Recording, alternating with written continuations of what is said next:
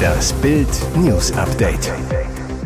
Es ist Donnerstag, der 9. November und das sind die Bild Topmeldungen.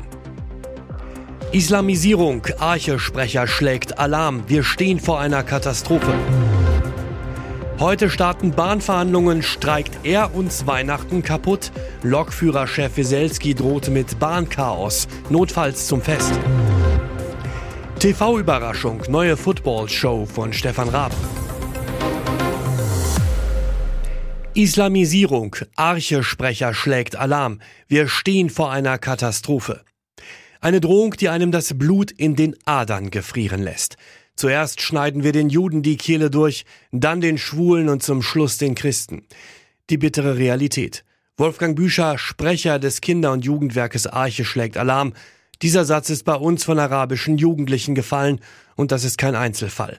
Kinder und Jugendliche radikalisieren sich immer stärker. Ich habe so etwas noch nie erlebt. Wir stehen vor einer Katastrophe. Die Arche gehört mit 33 Einrichtungen deutschlandweit zu einer der größten Hilfseinrichtungen, betreut am Tag bis zu 7000 Kinder und Jugendliche aus Flüchtlingsfamilien und sozial schwachen Familien.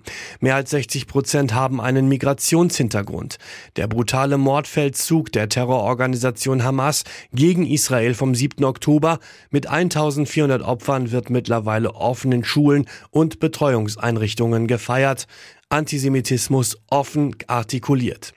Kurz nach den Mordtaten trägt Bücher einen Israel-Anstecker an seinem Kragen. Ein zwölfjähriger Junge kam zu mir, sagte, ich hasse dich. Das Land holen wir uns zurück. Dabei lächelte er mir ins Gesicht.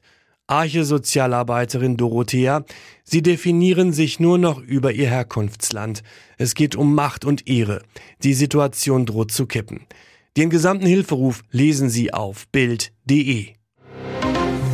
Heute starten Bahnverhandlungen. Streikt er uns Weihnachten kaputt? Lokführerchef Weselski droht mit Bahnchaos, notfalls zum Fest. Droht in Deutschland ausgerechnet zu Weihnachten Bahnchaos? Heute Morgen starteten die Verhandlungen zwischen der Deutschen Bahn und der Gewerkschaft Deutscher Lokomotivführer. Und schon bevor überhaupt das erste verhandelte Wort gesprochen ist, droht GDL-Chef Klaus Wieselski mit Streiks.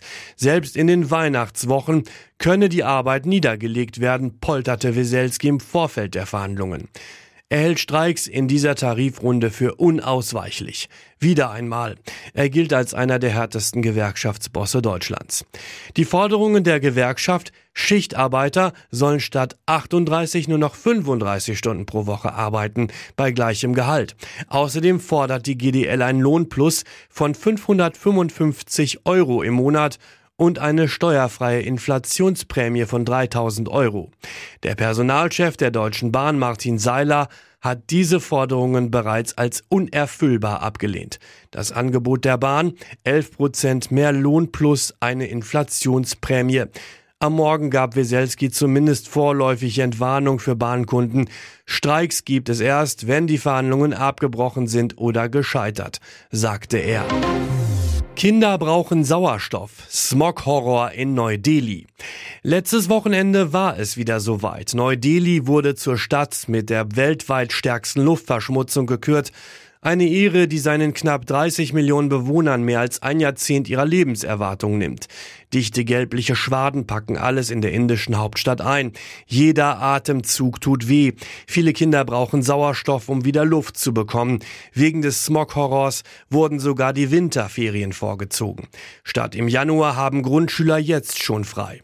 Schulfrei wegen der Luftverschmutzung gibt es in Neu-Delhi immer dann, wenn der Smog besonders schlimm ist, also vor allem im Winter. Der Grund für den Wintersmog in und um Neu-Delhi, Bauern in den umliegenden Bundesstaaten verbrennen dann trotz eines Verbots Erntereste, um schnell und kostengünstig wieder anbauen zu können. Dazu kommen die Abgase von Autos und der Industrie sowie Staub von Baustellen und Müllverbrennungen. Die Feinstaubbelastung in und um Neu-Delhi gehört zu den höchsten der Welt. Sie liegt derzeit um ein Vielfaches über den als akzeptabel angesehenen Grenzwerten der Weltgesundheitsorganisation.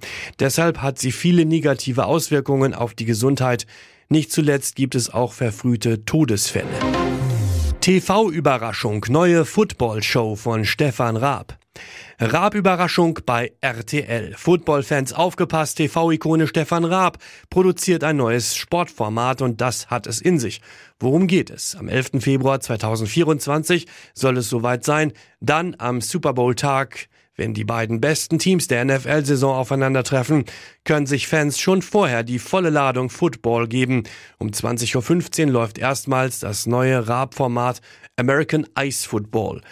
Dieses wird aus der Mannheimer Eisarena übertragen. 30 Prominente aus Deutschland spielen Football, aber auf dem Eis. RTL kündigte die Show am Mittwoch an, beschreibt die Arena als das härteste Spielfeld der Welt. Wer genau zu den vier Teams gehören wird, ist noch nicht bekannt. Sicher ist nur, dass die Spieler profillose Bowlingschuhe und Football-Schutzbekleidung tragen werden und als Ziel die gegnerische Endzone vor Augen haben. Das Besondere an diesem Abend, alles steht im Namen des Super Bowls. Die rund 10.000 Gäste können im Anschluss Public Viewing betreiben. RTL selbst überträgt den Super Bowl 2024 zum ersten Mal. Moderiert wird die Sendung von Elton, der damit nach Blamieren oder Kassieren und Schlag den Besten bereits die dritte Show für RTL moderiert. Und jetzt weitere wichtige Meldungen des Tages vom Bild Newsdesk. Ich mache mir große Sorgen, auch damals hat es klein angefangen. Bestürzt äußerte sich die Holocaust-Überlebende Margot Friedländer in Bild an Sonntag über den neu aufgeflammten Judenhass in Deutschland. Die Ausrichtung der Premierenfeier ihrer hochgelobten TV-Doku hat Friedländer Stiftung selbst übernommen. Angeblich hat das ZDF kurzfristig gekniffen aus Sicherheitsbedenken, was der Sender auf Anfrage nicht bestätigen will. Eine unheimliche Stimmung breitet sich in Deutschland aus. 85 Jahre nach der Reichspogromnacht vom 9. November 1938 müssen jüdische Schulen beschützt werden, werden Läden antisemitisch beschmiert. Im Oktober versuchten Täter, eine Synagoge in Berlin in Brand zu stecken. Müssen wir Zeiten wie damals fürchten? Ja und nein, sagt Josef Schuster, Präsident des Zentralrats der Juden zur DPA. Ja, es war ein Brandanschlag auf eine Synagoge, der historische Traumata anspricht. Nein, denn 1938 war das Ganze ein staatlich gelenktes Programm. Davon kann heute in Deutschland keine Rede sein. Und doch, wenn heute mitten in Deutschland Menschenmassen antisemitische Parolen brüllen, werden schlimme Bilder von damals wieder deutlich.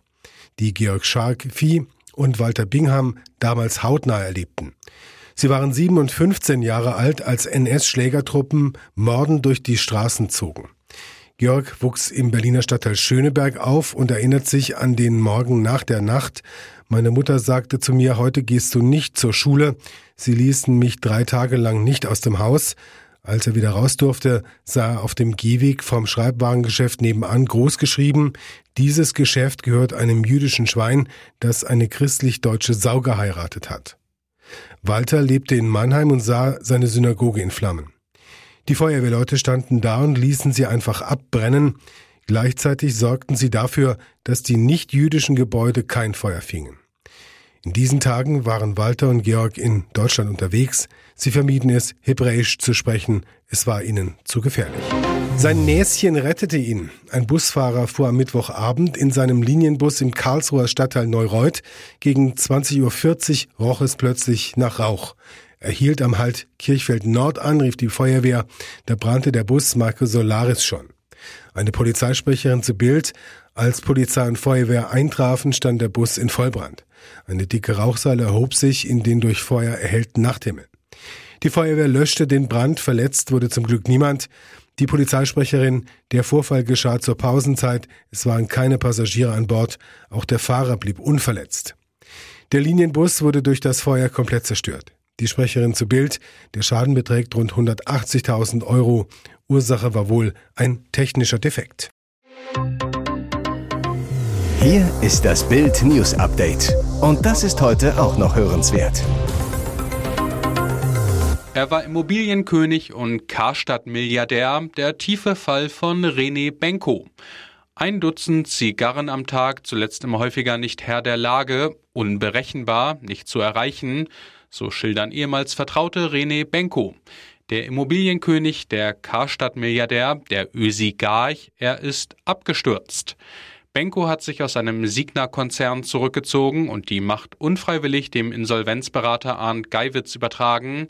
Benko gibt damit sein bisheriges Lebenswerk auf, eine Luxuswelt aus milliardenteuren, aber wohl überbewerteten Immobilien sowie den Resten von Galeria Karstadt Kaufhof. Benko wurde weggeputscht von den eigenen Investoren, von denen, die ihm jahrelang ihre Millionen anvertrauten. Jetzt nennen einige von ihnen Benko einen Hochstapler. Im Frühjahr soll Benko eine halbe Milliarde Euro aus Asien in letzter Sekunde durch die Lappen gegangen sein. Seitdem musste er ein Bauprojekt nach dem nächsten stoppen, kann massenweise Rechnungen nicht zahlen.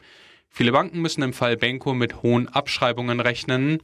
Alleine die Landesbank Hessen-Thüringen soll nach Bildinformationen mit mehr als einer Milliarde Euro betroffen sein.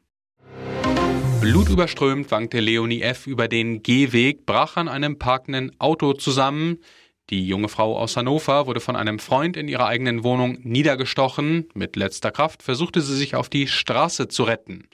Die Tat passierte am Dienstag gegen 18.10 Uhr im Wohngebiet in Hannover-Fahrenwald.